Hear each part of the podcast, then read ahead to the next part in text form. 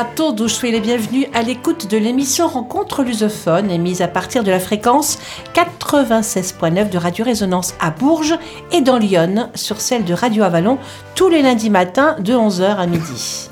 Aujourd'hui, deux garçons et une fille à ce micro pour vous présenter cette émission sur la lusophonie. Manu, Jeff et moi-même Hélène. Bonsoir les garçons. Bonsoir Hélène, bonsoir tout le monde. Bonsoir à toutes, bonsoir à tous. De vos voix graves. Alors ce soir, Manu, c'est toi qui as le plus donné de ta personne pour préparer cette émission, Oui. puisque c'est à toi que revient la chronique culturelle. La chronique culturelle. Tu vas nous parler, je crois, d'un sujet qui va nous faire réfléchir et peut-être même de prémonition, non? Euh, oui, c'est les apparitions de Fatima, déjà, parce que c'est bientôt euh, la commémoration. Ouais. Et puis les trois secrets, puis surtout le troisième secret qui, qui fait encore euh, actualité. Quoi. Et qui nous va nous faire réfléchir peut-être. Oui, il y a des chances, oui. D'accord. Alors, la petite chronique ce soir, ce sera pour moi, et c'est notre collègue Martine qui a inspiré le thème de mon billet d'humeur du jour, puisque, avec beaucoup de courage, elle s'est lancée cette semaine dans le chemin de Compostelle, mais côté portugais. Une occasion toute trouvée pour moi de m'intéresser un peu plus à ce caminho portugais. Et ce soir, c'est notre grand Jeff qui sera aux manettes. Que tal, Jeff, en portugais Tudo bem? Tudo bem, de mieux en Eu mieux. Non, estou cansado. Estou cansado. Très bien, qu'est-ce que t'en Ça penses, commence, Manet ça commence, ça commence, hein. oui. Même l'accent, hein. Bon, on voit bien que c'est encore un Français qui parle portugais. Mais c'est pas Ah mal. ouais. Ça arrive. mais- Ça arrive. Bon. Bora, Jeff Bora!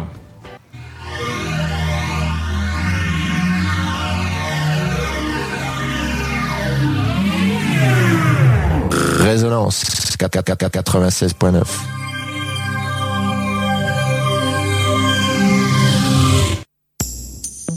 Rencontre lusophone, on n'est pas à l'abri d'un coup de gueule ou d'un coup de cœur. C'est la petite chronique. C'est la petite chronique.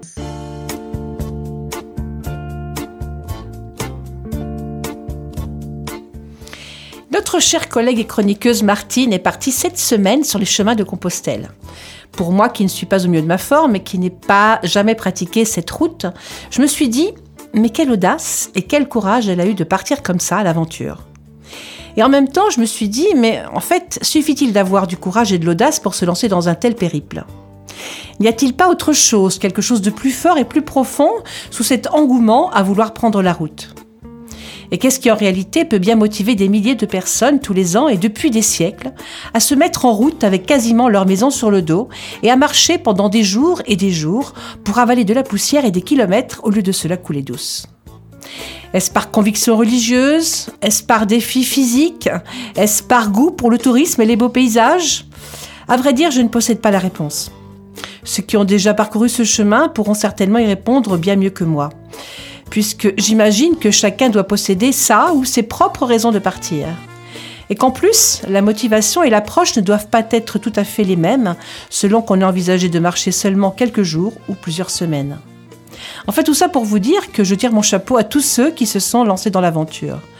Et que j'avoue quand même que ce projet de partir me titille quand même un peu aussi, et que dès que ce sera possible, je prendrai moi aussi la route de Saint- de Saint-Jacques. Alors on dit que tous les chemins mènent à Rome, eh bien, pour Saint-Jacques de Compostelle, c'est un peu pareil. Et même s'il existe en réalité quatre grands chemins historiques, on peut partir de tout un tas de pays vers Saint-Jacques. D'Allemagne, d'Autriche, des Pays-Bas, de Belgique, du Danemark, de Pologne, de Croatie, d'Hongrie, d'Angleterre, d'Italie et bien sûr de France et du Portugal. Et tous ces chemins partant d'un peu partout en Europe portent de jolis noms latins. Ils s'appellent la Via Turenensis, la Via Lemovicensis, la Via Podiensis, la plus célèbre, ou tout simplement El Camino Frances. L'origine de ce long parcours initiatique remonte au Moyen Âge, puisque c'est au Xe siècle qu'un évêque, l'évêque du Puy-en-Velay, qui s'appelait Gottestalk, a été le premier pèlerin à se rendre à Saint-Jacques de Compostelle et à avoir créé ce qui allait devenir une grande route de pèlerinage. Le parcours le plus important est bien évidemment El Camino Frances, un chemin inscrit au patrimoine mondial de l'UNESCO. Mais Martine, c'est le chemin portugais qu'elle a choisi de suivre, et c'est précisément à lui qu'on va s'intéresser aujourd'hui. On l'appelle o Caminho Português. Pour le suivre, on peut partir soit de Lisbonne, soit du nord du Portugal, c'est au choix. Si l'on décide de partir de la capitale, on aura à traverser des villes importantes comme Fatima, Coimbra ou Porto avant d'atteindre la Galice. En réalité, cet itinéraire portugais résume assez bien l'histoire et le patrimoine du pays, devenu indépendant au XIIe siècle en se séparant du royaume d'Espagne. Et puis, si les marins portugais étaient tournés vers le large et se sont élancés à la découverte de l'Afrique, de l'Asie et de l'Amérique du Sud, les pèlerins se sont quant à eux plutôt dirigés sur la terre ferme, plein nord vers le sanctuaire galicien. Au XIVe siècle, la reine Isabelle du Portugal, surnommée la Sainte, avait même elle aussi été une illustre pèlerine et avait même offert sa couronne au sanctuaire de Saint-Jacques. En 1502, c'est le roi Don Manuel Ier qui avait attribué une rente pour que jour et nuit une lampe brûle dans le sanctuaire de Galice. Et pour en finir avec l'histoire, n'est-ce pas un Galicien qui, au Moyen Âge, avait été accusé de crime par des habitants de Bercelge Personne n'avait évidemment cru qu'il s'agissait d'un pèlerin qui se rendait à Saint-Jacques de Compostelle pour honorer une promesse. Condamné de force, il avait demandé à être présenté à un juge qui festoyait à un banquet avec des amis. Le Galicien clama son innocence et comme personne ne le croyait, il désigna du doigt un coq rôti qui était sur la table et il dit Mon innocence est aussi évidente qu'il est évident que ce coq va chanter quand vous me pondrez. Et c'est ce qui semblait impossible, eh bien, arriva. Quand le pèlerin était sur le point d'être pendu, le coq rôti se dressa sur la table et chanta. Un miracle de Saint Jacques. En réalité, ce qu'on appelle communément le chemin portugais désigne en fait quatre itinéraires couvrant l'ensemble du territoire portugais de l'Algarve à Trás-os-Montes en passant par le Mignon. Les plus importants sont la voie intérieure allant de Viseu à Chaves, un chemin qui parcourt 205 km en territoire portugais et 180 km de la frontière à la Galice. Il y a également ce que l'on appelle la voie centrale qui passe par Lisbonne, Coimbra et Porto, c'est la plus fréquentée du pays. Sans oublier le chemin portugais de la côte qui reprend le tracé d'une ancienne voie de pèlerinage datant du XVIe siècle. Sur cette voie, les pèlerins étaient autrefois des négociants et des navigateurs qui profitaient de leur déplacement dans des ports pour y associer leur dévotion à Saint-Jacques. Côté paysage, le chemin portugais de la côte offre évidemment de magnifiques vues sur la mer. Et s'il traverse également des collines et des forêts, sa dominante n'est pourtant pas la nature et les amateurs de paysages sauvages sont quelquefois déçus car le pèlerin marche en fait en grande majorité dans une région très urbanisée, d'où un nombre certain de kilomètres à faire en ville et en zone périurbaine sur asphalte. Ça c'est la partie la moins rigolote. Mais enfin, comme toujours, ce qui compte c'est de participer. Et le pèlerinage de Saint-Jacques de Compostelle reste avant tout une belle aventure associée à un défi personnel doublé d'un voyage découverte. Et puis pour le faire, il n'y a pas besoin d'être une lumière, hein, parce qu'on récolte beaucoup d'ampoules. Hmm. C'est vrai. Voilà.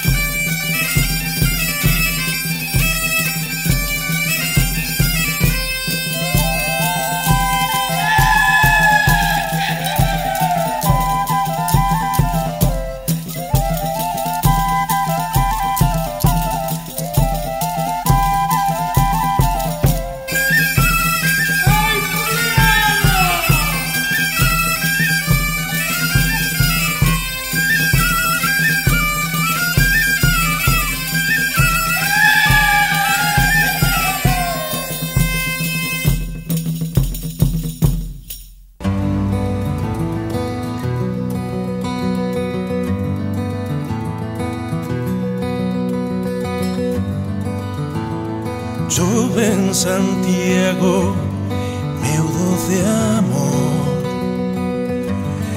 Camelia branca do ar Brila entebrecida o sol Brila entebrecida o sol.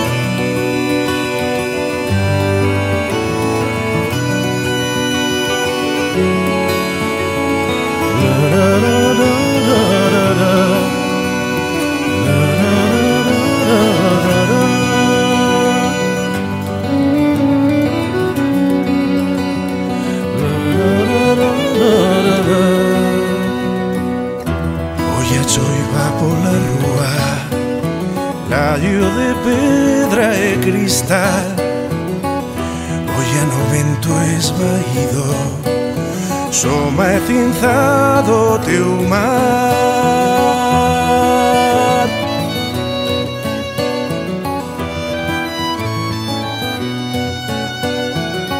Soma cinza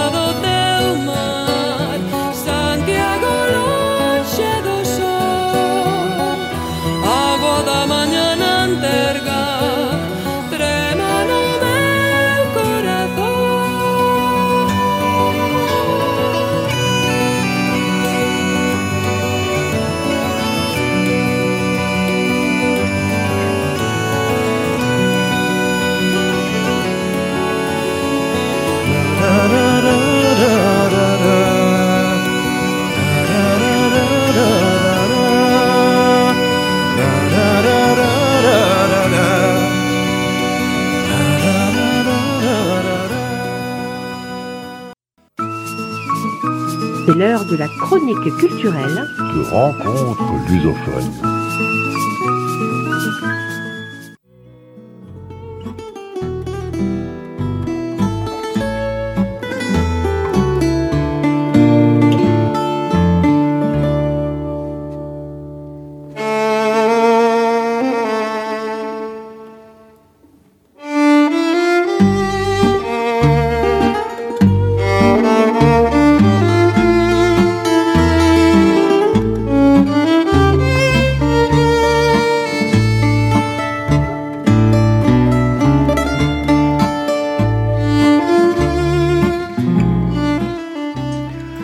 13 mai prochain, on lance les commémorations des apparitions de Fatima. 105 ans pour être plus précis. 105 ans que l'apparition mariale, la plus célèbre, en concurrence peut-être avec celle de Lourdes, fait couler encore aujourd'hui beaucoup d'encre. Ce qui fait encore débat de nos jours, ce ne sont pas les apparitions elles-mêmes, somme toute assez banales. Ce que je veux dire par là, c'est que la Sainte Vierge est apparue quelques centaines de fois partout dans le monde, à, tout- à toutes sortes de gens, plus ou moins illuminés. De jeunes enfants en passant par des ouvriers, à des humbles servantes ou bien à des vieilles gens. Je vous dis, toutes sortes de, de personnes ont un jour vu la Vierge. La dernière apparition mariale, qui est encore en attente de reconnaissance devant l'Église, est l'apparition de la Sainte Vierge dans les années 80, devant un groupe de jeunes à Medjugorje, en Bosnie-Herzégovine. Elle est sujette à beaucoup de controverses et l'Église se refuse pour l'instant à l'authentifier. Mais aucune n'a le côté fantastique de l'apparition de Fatima. Au-delà de la danse du soleil, il y a aussi les trois secrets. Le troisième n'est dévoilé qu'en 2000 par Jean-Paul II, et il est largement sujet à caution par d'innombrables détracteurs. Le pape a tout simplement raconté des conneries pour parler cru. Car la vérité est tout autre, ou, pour paraphraser une célèbre série, est ailleurs. Du moins, c'est ce que beaucoup pensent. Mais avant toute chose, laissez-moi vous raconter l'histoire, et vous verrez que le message de Fatima fait encore écho devant la triste actualité que nous assistons de nos jours.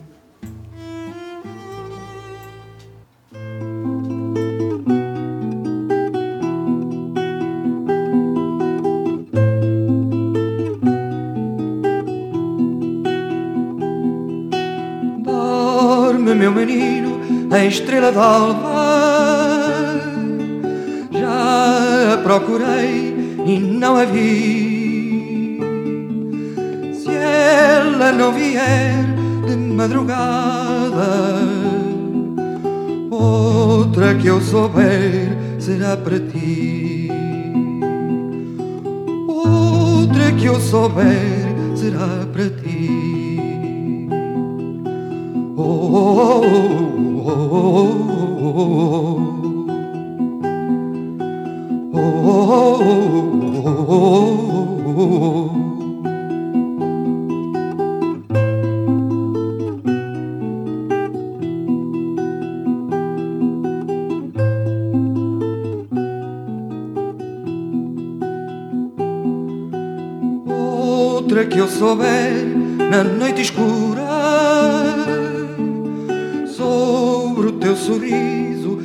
de encantar. Ouvirás cantando nas alturas, trovas e cantigas de embalar. Trovas e cantigas de embalar.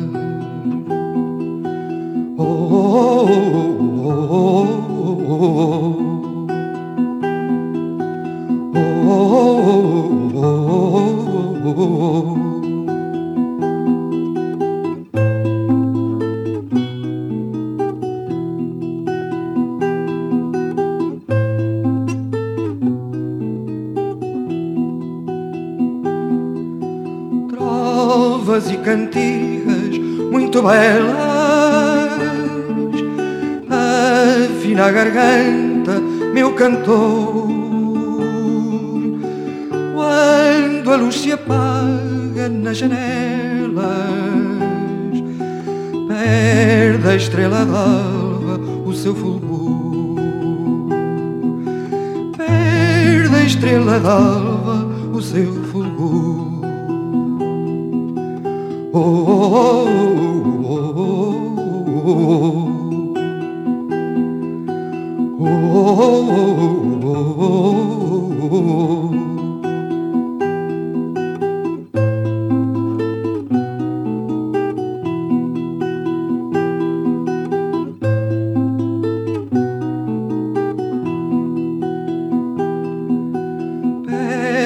estrela d'alva pequenina. Se outra não vier para render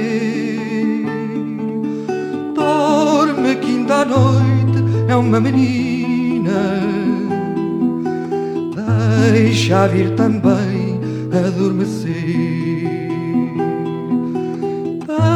Deixa vir também adormecer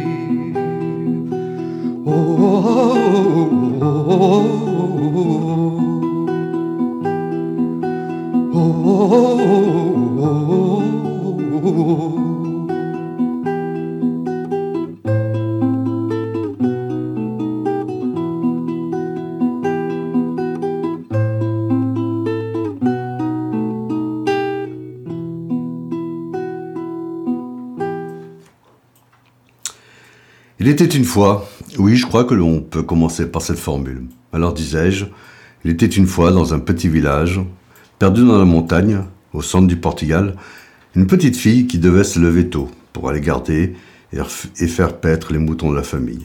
Elle avait 10 ans et elle avait l'âge de travailler. Les temps étaient durs, nous étions en 1917. La guerre faisait rage dans le monde. La toute jeune République portugaise envoya pendant ces années terribles un régiment de jeunes, soldats portugais combattre dans les tranchées du nord de la France. Beaucoup n'en revinrent pas. Les pénuries de toutes sortes frappèrent le Portugal, sans compter le manque de bras. Les gens dans les villes crevaient de faim, et il n'y avait guère que dans les campagnes que les habitants arrivaient à vivre presque normalement. Malgré une chasse anticléricale intense perpétrée par la République, qui voulait implanter un régime laïque au Portugal, la population était restée profondément croyante, surtout dans les campagnes. Donc notre petite fille, qui habitait un petit village du nom d'Aljustrel, non loin du bourg que l'on appelait Fatima, partait tous les matins à l'aurore faire paître ses moutons dans un terrain appartenant à sa famille.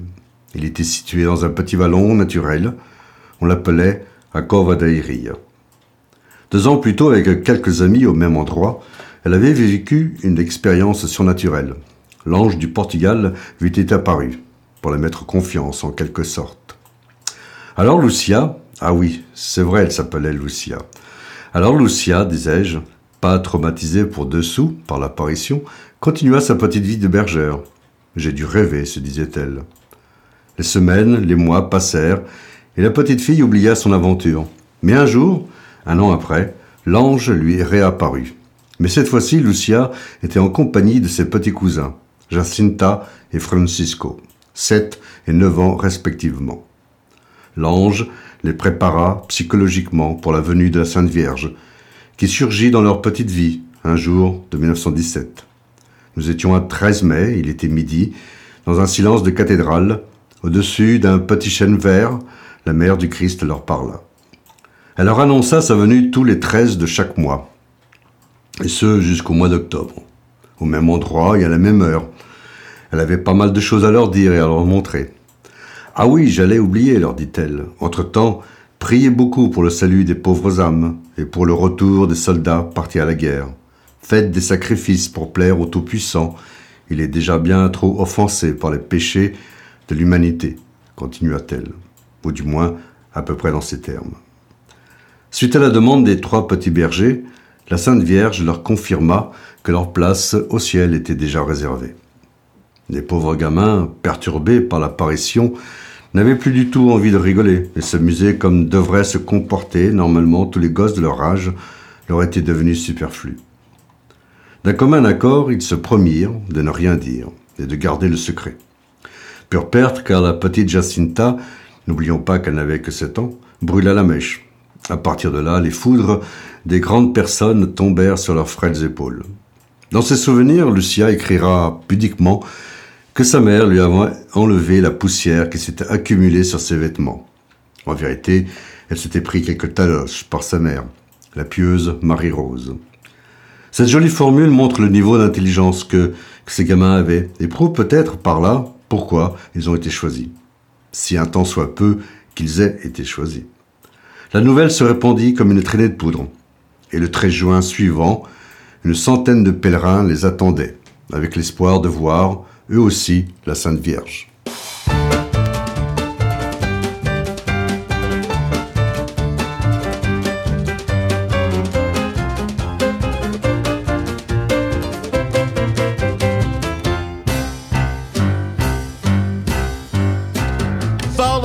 Ver castelos no mar alto, vale a pena dar o salto.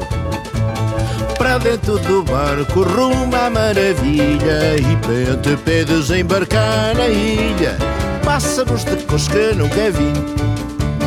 O arco-íris cria para si, eu vi o que quis ver afinal. É tão bom uma amizade assim, ai faz tão bem saber com quem contar. Ir, ver quem me quer assim. É bom para mim, é bom para quem também me quer. É tão bom uma amizade assim, ai faz tão bem saber com quem contar. Eu quero ir, ver quem me quer assim. É bom para mim, é bom para quem também me quer.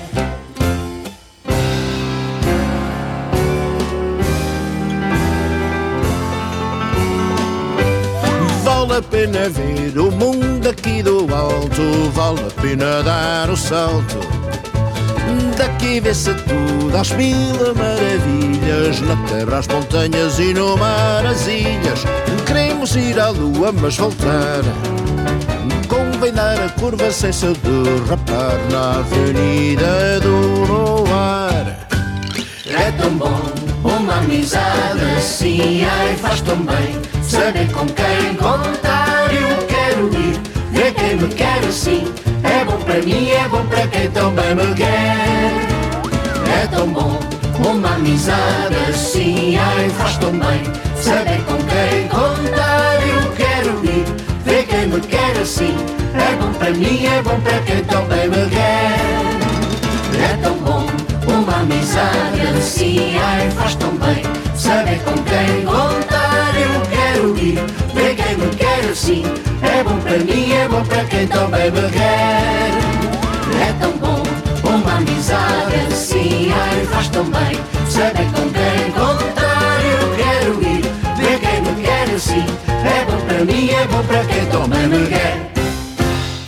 Pour le deuxième rendez-vous, après que Lucia ait demandé à l'apparition ce qu'elle voulait, la Vierge leur annonça la mort prochaine de Jacinta et Francisco. Seule Lucia restera pour faire connaître le message divin. C'était déjà une grosse révélation le premier secret. Les gosses continuèrent à basculer dans l'irrationnel.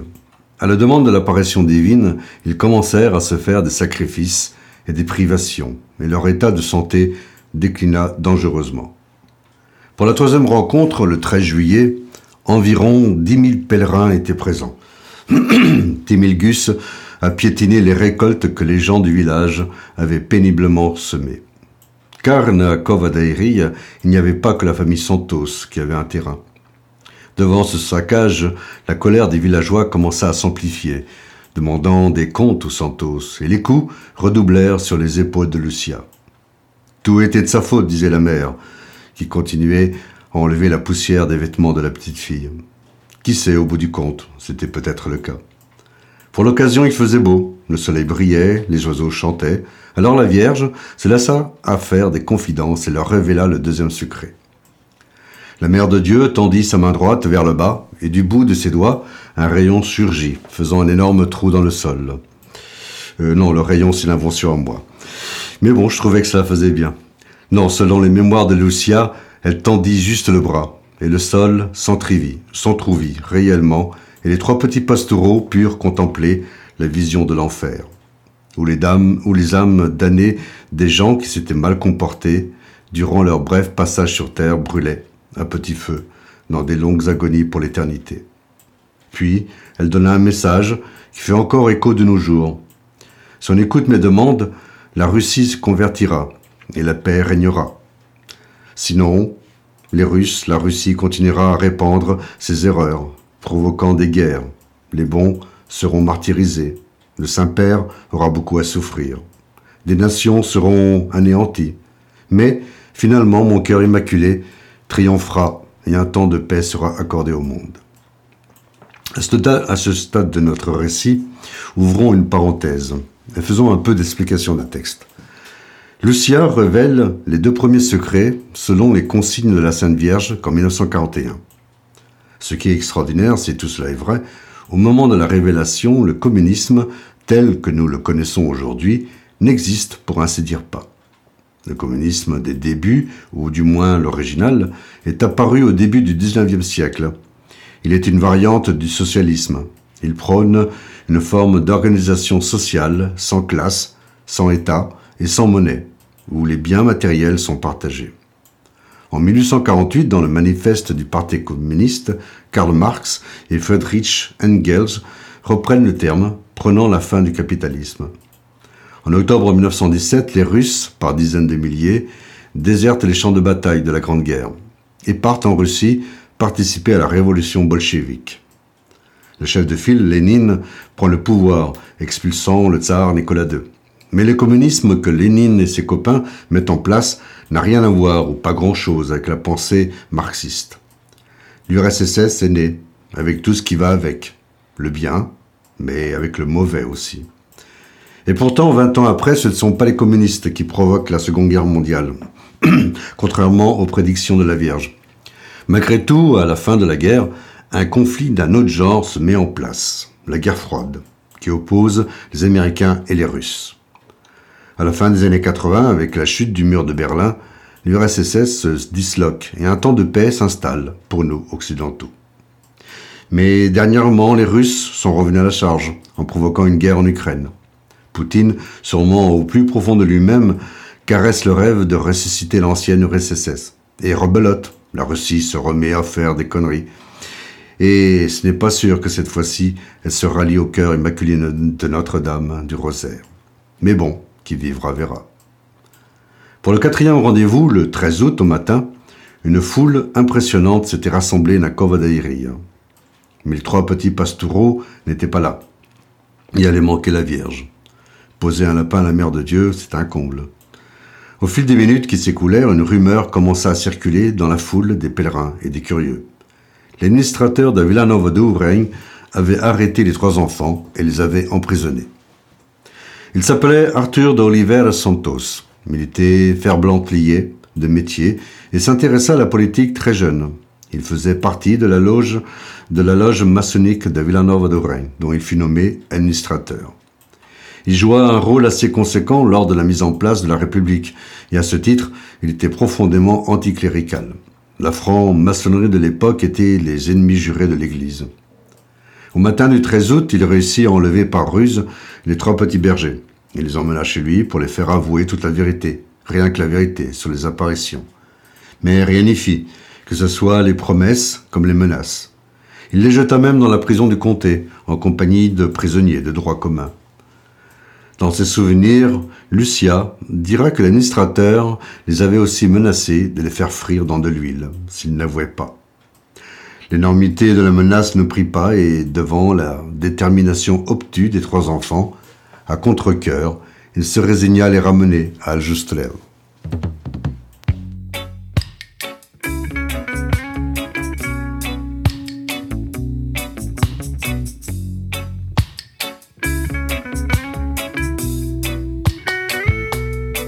Nossas crianças, futuro chão. As nossas vidas, nossos destinos sem educação. Líderes desgovernados, os quais não conseguimos parar. Um sistema desenfreado que quer nos atropelar. Na vida, dois caminhos, mas só um que vai na direção certa. Na vida, dois caminhos, mas só um que vai na direção certa. Minha terra cansada, com sede, sem água pra planta crescer. Nosso ar ficando escasso, sem ar pro planeta viver. Somos a salvação para um mundo que ainda tem jeito. Somos a primeira opção para um mundo perfeito. Na vida, dois caminhos, mas só um que vai na direção certa. Na vida, dois caminhos, mas só um que vai na direção certa.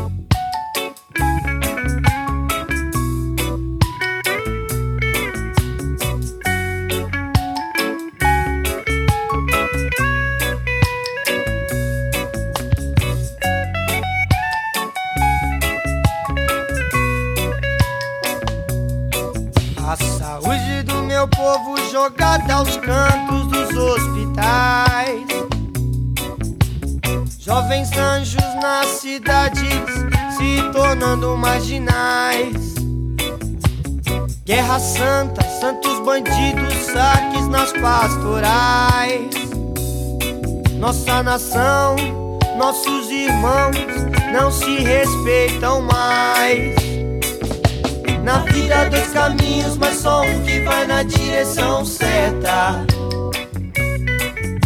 Na vida, dois caminhos, mas só um que vai na direção certa. Na vida, dois caminhos, mas só um que vai, só um que vai. Na vida, dois caminhos, mas só um que vai na direção certa.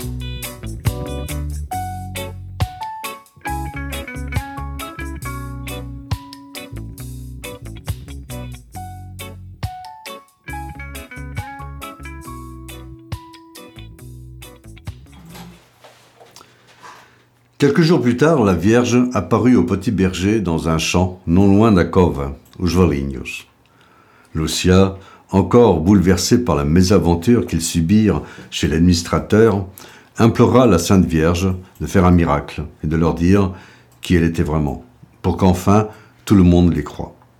Alors, elle leur promit qu'au mois d'octobre, elle dira qui elle est, et elle fera un miracle. D'ailleurs, pour l'occasion, toute la Sainte Famille sera là pour donner le bonjour et accessoirement donner la paix au monde. Et cerise sur le gâteau, notre Seigneur viendra bénir le peuple. Elle ajouta Continuez à faire des sacrifices pour les pauvres âmes, égarées, toujours sous la menace d'être expédiées en enfer. Bon, c'est pas tout à fait les mots qu'elle employa, mais le sens y est. Après cette quatrième apparition, nous les parents à Jacinta et Francisco furent convaincus de la véracité de l'histoire. Même Manuel, le père de Lucia, commençait à changer d'avis. Maria Rose, quant à elle, continuait à avoir des doutes, mais ils se dissipaient à fur et à mesure que le temps passait. Et pourquoi pas, se disait-elle, l'épreuve était là, qui au long des apparitions s'accumulait. Le 13 septembre arriva, Et avec la cinquième et avant-dernière apparition, les trois petits-enfants étaient dans un triste état. Les privations et les sacrifices qu'ils s'infligeaient commençaient vraiment à se voir. Ils n'étaient plus que l'ombre d'eux-mêmes. À ce stade du récit, rouvrons une deuxième parenthèse. Ce qui m'a toujours frappé dans l'histoire de Fatima, ce sont les conditions drastiques pour avoir le droit de rentrer au paradis. Selon le message de la Vierge, il faut atteindre un degré de pureté élevé, immaculé de toutes sortes de péchés. Ouais, ça ne doit pas se bousculer au portillon des portes du paradis. Saint Pierre doit, selon les critères draconiens qui lui sont imposés, en refouler pas mal. Un paix de travers et hop, direct le purgatoire. Il y a de quoi réfléchir. Un jour, une idée folle a surgi de la tête d'un penseur, dont j'ai oublié le nom. Pour lui, le monde où nous vivons est le purgatoire. Et nous y restons le temps qu'il faut pour atteindre le degré de pureté nécessaire pour pouvoir pousser un jour les portes du paradis. Si nous n'avons pas atteint le niveau quand nous mourrons, c'est soit direct les enfers, car on s'est vraiment, mais vraiment mal comporté, ou bien alors notre âme se réincarne dans un nouveau corps, et l'opération se répétera autant que nécessaire jusqu'à qu'on arrive au degré de pureté demandé, du genre l'abbé Pierre ou sœur Emmanuel. Bien sûr, à chaque nouvelle vie, on se rappelle que dalle de la précédente. Ce serait trop beau. Bref, un conseil. Il serait peut-être judicieux à partir d'aujourd'hui d'être un vrai catholique. Refermons notre petite parenthèse. Le 13 septembre sera la cinquième apparition, et surtout celle du troisième secret. Bon, au mois d'août, le rendez-vous était loupé, il faisait chaud, c'était les vacances, mais pour la rentrée, la Vierge a fait fort. Elle leur révéla le message qui a fait couler beaucoup d'encre. Les deux premiers, comme je l'ai déjà dit, ont été révélés en 1941. Mais comme le troisième, selon les directives de la Sainte Vierge, ne devait être rendu public qu'en 1961. Pourquoi 1961 Nous y reviendrons plus loin. Cette année-là, le pape de l'époque, qui était Jean XXII, eut connaissance du message et jugea que le monde n'était pas prêt de connaître le troisième secret. Et il referma l'enveloppe. Et de pape en pape, tous eurent la même réaction. Cela dura jusqu'à l'an 2000. Le pape Jean-Paul II décida cette année-là que les cachotteries seraient finies et révéla enfin ce fameux troisième secret. Voilà ce qu'il disait, du moins ce que l'Église a bien voulu divulguer. Au côté de la Vierge se tenait un, un ange visiblement agacé. Il tenait de sa main gauche une épée de feu et de sa main droite, il désignait le sol, en gueulant d'une voix haute Pénitence, pénitence, pénitence. Heureusement, la Vierge, dans son immense mansuétude, calma les ardeurs de l'ange. C'est alors que les trois petits bergers virent dans une grande lumière un homme habillé de blanc, accompagné d'autres personnes. Il y avait là des évêques, des prêtres et des religieuses. Le pape, certainement, se devait être un pape, et ceux qui l'accompagnaient se trouvaient au pied d'une montagne escarpée. Ce qui suit est tiré des mémoires de Sœur Lucia. Le Saint-Père traversa une grande ville à moitié en ruine, et, à moitié tremblant, d'un pas vacillant, affligé de souffrance et de peine, il priait pour les âmes des cadavres qu'il trouvait sur son chemin. Parvenu au sommet de la montagne, prosterné à genoux, au pied de la grande croix, il fut tué par un groupe de soldats qui tirèrent plusieurs coups avec une arme à feu et des flèches, indique Sœur Lucia. À sa suite, d'autres évêques, des prêtres, des religieux et religieuses, des laïcs y périssent à leur tour. Voilà en résumé la teneur du troisième secret. Ce fameux troisième secret qui a fait passer pas mal de nuits blanches à beaucoup de personnes qui écrivirent des livres sur le sujet. Le pape, Saint Jean-Paul II, eut quant à lui sa propre certitude. Il expliqua que le message prédisait sa tentative d'assassinat qu'il subit le 13 mai 1981 sur la place Saint-Pierre.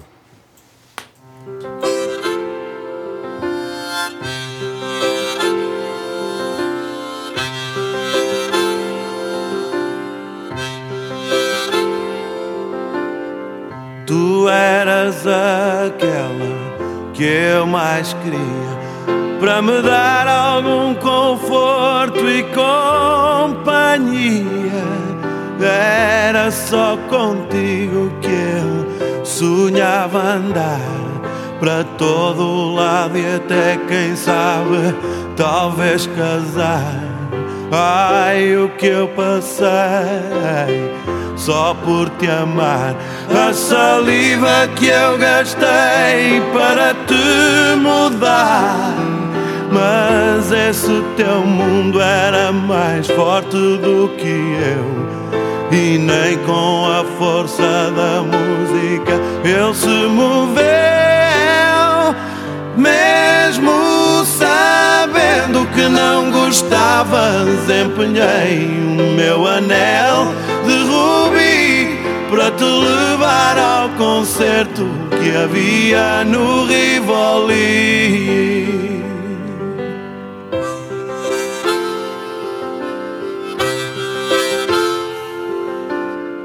E era só a ti que eu mais queria ao meu lado no concerto nesse dia, juntos no escuro de mão dada a ouvir aquela música maluca sempre a subir. Mas tu não ficaste nem meia hora.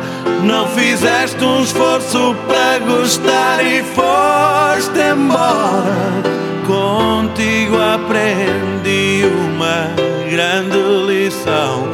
Não se ama alguém que não ouve a mesma canção. Mesmo sabendo que não gostavas, empenhei o meu anel de rubi para te levar ao concerto que havia no Rivoli.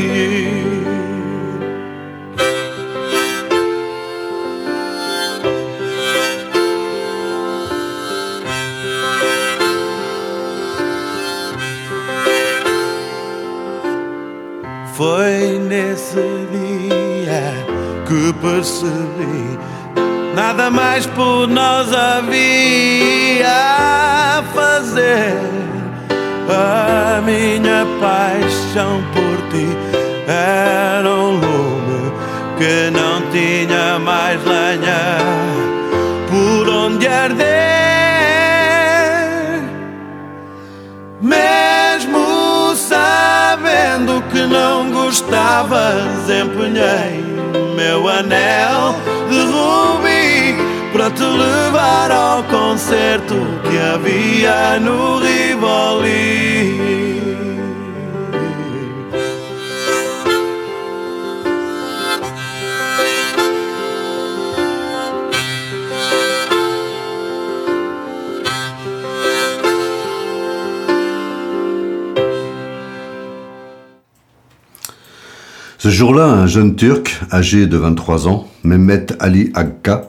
appartenant au groupe extrémiste Les Loups Gris, tira plusieurs balles sur le Saint-Père, le touchant à la domaine, à la main gauche et au bras droit, devant une assistance de 20 000 personnes, en même temps que le pape deux femmes seront également blessées. Le complice présumé de Mehmet, Oral Selik, réussira à prendre la fuite. Il sera arrêté quelques années plus tard en France pour trafic de drogue et aussitôt extradé en Italie, où il fut jugé pour l'attentat du pape. Le jeune Turc n'expliqua jamais réellement son geste. Il ne sortit de prison qu'en 2010. Dans son livre Mémoire et identité, publié en 2005, Jean-Paul II se disait convaincu que l'attentat avait été commandité.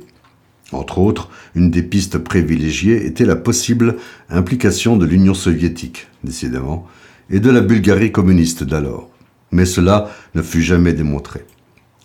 Il n'empêche qu'il en réchappa miraculeusement. Il attribua ce miracle à Notre-Dame de Fatima, qui fit dévier les balles, ce jour fatidique. Nous étions à 13 mai, ne l'oubliez pas.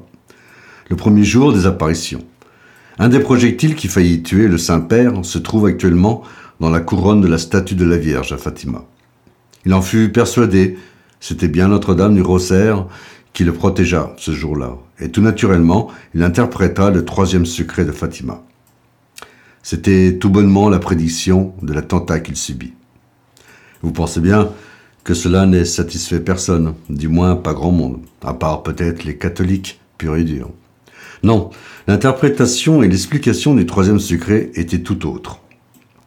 Certains émirent l'hypothèse qu'il prédisait la fin de l'Église, telle qu'on la connaît.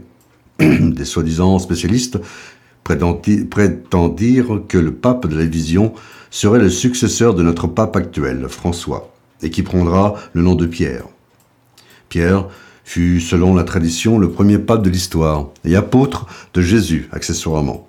Vous savez, celui qui a renié le Christ au petit matin, au chant du coq, devant les soldats qui venaient arrêter Jésus. Donc, à en croire ces spécialistes, la fin de l'Église est pour bientôt, dans quelques dizaines d'années. D'autres, plus, nombreux, sûrement plus nombreux, suggérèrent, suggérèrent que le secret prédit tout simplement l'Apocalypse. Le secret n'est pas la prédiction de l'attentat du pape, ni la fin de l'Église, mais bel et bien la fin du monde. D'ailleurs, pourquoi la Sainte Vierge avait demandé à Lucia de ne le révéler qu'en 1961 Car il prendrait tout son sens cette année-là, disait-elle. Souvenez-vous, au début des années 60, le monde avait frôlé le déclenchement de la Troisième Guerre mondiale. Cela commença en avril 1961 par la tentative de débarquement dans la baie des Cochons à Cuba, pour tenter de renverser le pouvoir communiste de Fidel Castro. La tentative de putsch fut fomentée par la CIA et échoua lamentablement. Il n'y a vraiment que dans les films que les Américains, gagnent tout le temps. Pendant un an, la tension ne cessa de monter entre les deux superpuissances, américaines et russes. Jusqu'à son paroxysme en octobre 1962, il y a presque 60 ans. John Kennedy apprendra que l'URSS de Nikita Khrouchtchev installait, ni vu ni connu, des missiles nucléaires sur l'île de Cuba. Branle-bas combat, le président des États-Unis verra rouge mais il aura la jugeote d'écouter les plus hautes autorités du pays et hésitera de déclencher l'arme nucléaire. Après maintes tractations et de pourparlers qui durera six jours, six jours où le monde entier retint son souffle, Khrouchtchev abandonnera la mauvaise idée d'installer ses missiles aux portes des États-Unis. La Troisième Guerre mondiale sera évitée de justesse. Soixante ans plus tard, une nouvelle fois, le même cinéma se passe. Mais cette fois, cette fois-ci aux frontières de l'Union européenne, en Ukraine. Autre différence, les rôles sont inversés. C'est l'OTAN qui veut s'installer aux portes de la Russie. Les Russes, pour l'occasion et par prétexte, ont déclenché une guerre qui tue des milliers d'innocents.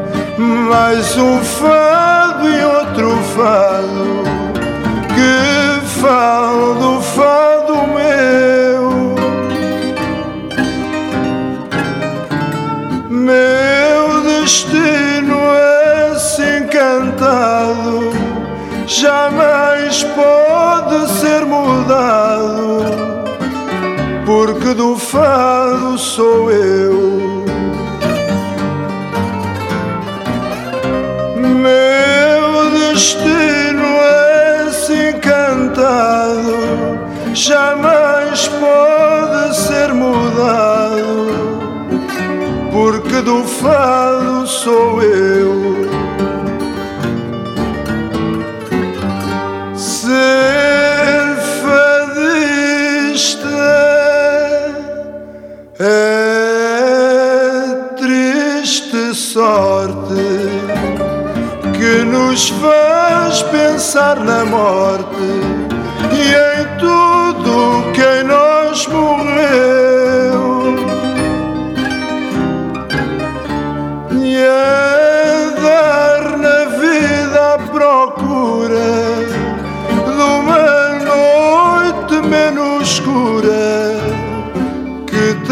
luar do céu.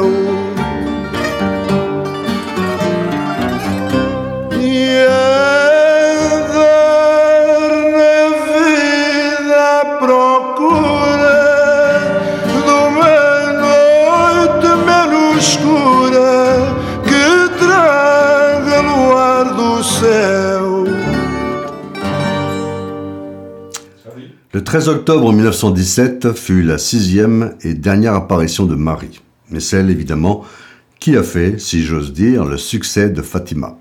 Après avoir donné son nom, demandé que l'on construise une basilique sur le lieu, après la bénédiction de toute la Sainte Famille, le miracle tant espéré et attendu se réalisa. Na Cova da Iria, il y avait pas loin de 70 000 personnes, de toutes conditions sociales et financières. Des pèlerins par milliers, mais aussi des notables de tous bords, des journalistes qui, pour certains, étaient déjà prêts à dénoncer la fumisterie du présumé miracle annoncé par les enfants. Il y avait là aussi des médecins, l'administrateur de Villanova d'Ourein, et puis beaucoup de gens, des républicains, qui croyaient à que dalle, des athées, quoi. Et tous ont vu la même chose.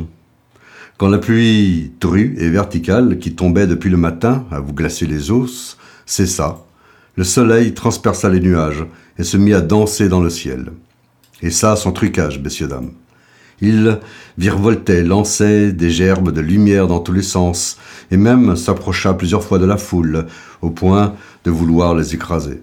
Un vent de panique souffla dans l'assistance, et puis tout d'un coup, tout redevint normal. Ce jour-là, un nombre important de gens, et sûrement l'administrateur avec, eurent ce que l'on peut appeler l'illumination. Croire ou ne pas croire, je pense que chacun d'entre nous est libre d'y croire ou non. Cela n'a pas empêché certains d'expliquer la danse du soleil en disant que c'était une banale apparition d'ovni. Au bout du compte, cela n'explique rien. Un an plus tard, la guerre s'arrêta et les soldats, comme avait prédit la Vierge, revinrent au pays. Pas tous, beaucoup, environ 7000 Portugais restèrent en France, à six pieds sous terre. Mais d'autres, bien vivants, ceux-là, voulurent carrément faire leur vie dans l'Hexagone et s'y marièrent, faisant par là une des premières vagues d'immigration portugaise en France. Les deux petits Pastoureaux, Francisco et Jacinta, comme avait dit la Vierge, mourront quelque temps après. Le premier fut Francisco en 1919, de la grippe espagnole. Il aurait dit cette phrase admirable sur son lit de mort Si les hommes savaient ce qu'est l'éternité, ils feraient tout pour changer de vie. Jacinta mourut d'une pleurésie en 1920. Elle finira sa petite vie toute seule dans une chambre d'hôpital de Lisbonne. Les deux enfants furent béatifiés par Jean-Paul II en 2000, et puis canonisés le 13 mai 2017 par le pape François, faisant d'eux les plus jeunes saints de l'histoire de l'Église catholique, qui ne sont pas morts en martyrs. Quoique. Lucia, la dernière des voyantes, s'éteindra en 2005, à 97 ans. Son procès en béatification a été initié en 2008. Avec l'actualité du moment et la guerre en Europe de l'Est, le message de paix de Fatima résonne autant plus fort que nous sommes, peut-être à la veille d'un conflit plus important. Le spectre de la menace nucléaire est là, au-dessus de nos têtes, prêt à fondre sur nous. Espérons pour nos enfants et que, dans l'avenir, Russes, Ukrainiens, Européens et Américains feront en sorte qu'un temps de paix revienne. Et qu'enfin, bon sang de bonsoir, pas seulement les Russes, mais aussi les autres nations qui composent cette foutue humanité se consacrent au cœur immaculé de la Vierge, ou d'autres choses s'ils veulent. Mais qu'on ait la paix une bonne fois pour toutes.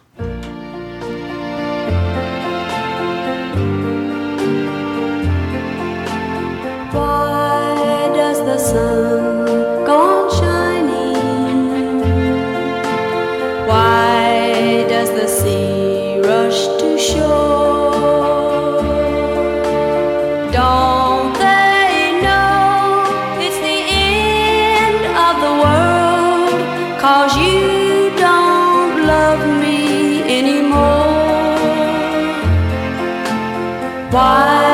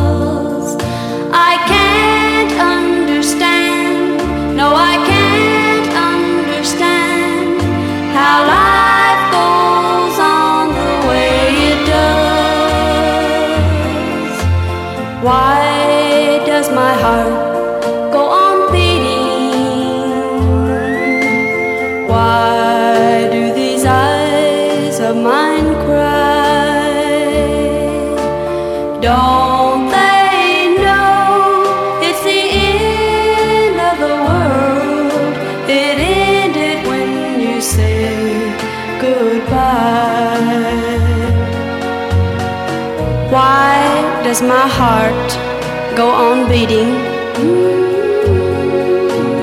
Why do these eyes of mine cry?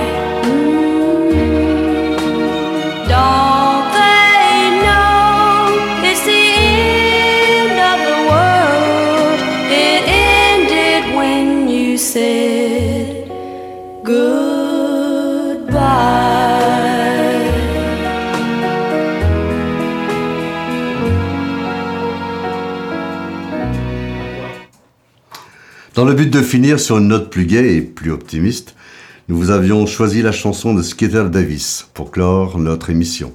Je ne sais pas si c'est un bon choix car je crois que le titre est The End of the World, ce qui veut dire en anglais la fin du monde. Un maximum de musique, un maximum de son. 96.9. C'est Radio Résonance.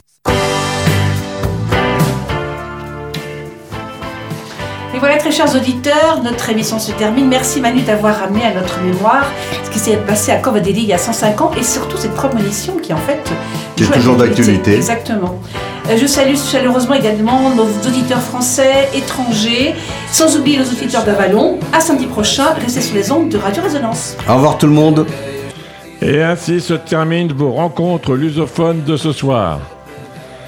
Vous les retrouverez ici même à la même heure samedi prochain.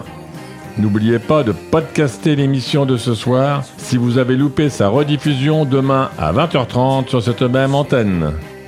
Trois options pour le faire. La page de Radio Résonance Bourges, sa page Facebook et la nôtre, Rencontre lusophone au pluriel. Et moi aussi? Non, et moi aussi? Je ne peux m'empêcher de vous inviter à aller faire un tour au printemps pour goûter l'ambiance et prendre le temps de découvrir de la musique et des sons pour tous les publics et en accès libre. Ce qui ne gâche pas le plaisir. Bon fin de semana à todos. Até mais.